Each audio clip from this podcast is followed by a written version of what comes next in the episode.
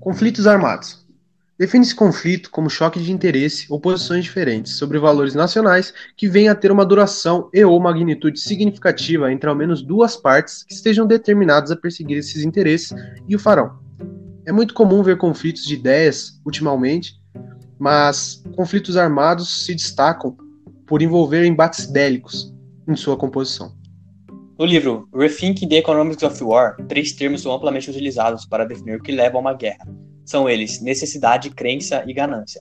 A necessidade origina-se do sentimento de injustiça causado pela repressão política e pela privação econômica. A crença pode significar a fé cega ou um sentimento de identidade de um grupo. Já a ganância refere-se ao desejo de se apropriar de recursos públicos. Contrariando as previsões mais otimistas, o fim da Guerra Fria e o término das influências das superpotências nos assuntos domésticos de países de terceiro mundo não provocaram uma diminuição do número de guerras civis. Certamente, alguns conflitos armados ocorriam fortemente influenciadas pela lógica da Guerra Fria. As guerras do Camboja, de El Salvador, da Guatemala, de Moçambique e da Coreia são exemplos disso. Assim, se os conflitos civis da época da Guerra Fria aconteciam basicamente por motivos políticos e ideológicos, os novos conflitos ocorrem pelas mais diversas razões, entre elas disputas por territórios, recursos naturais, pressão demográfica, mas também por questões religiosas, ideológicas e culturais. Existem dois tipos de conflitos que definem bem essa ideia de conflito armado.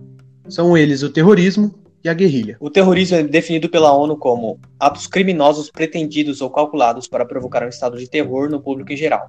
Assim, um ato terrorista serve como uma vitrine para grupos terroristas se promoverem, mostrarem sua força ou desafiarem seus inimigos.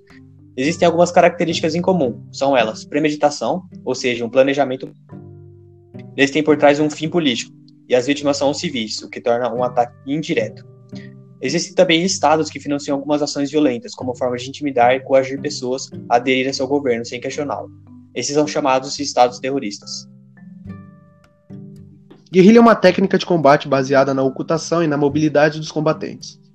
Muito utilizada e popularmente conhecida no século XX, acredita-se que a guerrilha tenha surgido no início do século XIX, por ocasião da invasão promovida por Napoleão Bonaparte na Península Ibérica como parte de seu planejamento de expansão do império que estabelecia na França.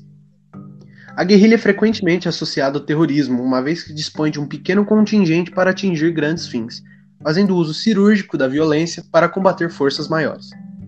Porém, seu alvo é forças igualmente armadas, procurando minimizar danos a civis para conseguir o apoio dos mesmos. Dessa forma, é muito mais uma tática militar do que uma forma de terrorismo é típica também de países onde há profundas injustiças políticas e sociais, e, portanto, parte da população estar disposta a lutar por mudanças ou apoiar um grupo que se propuser a isso.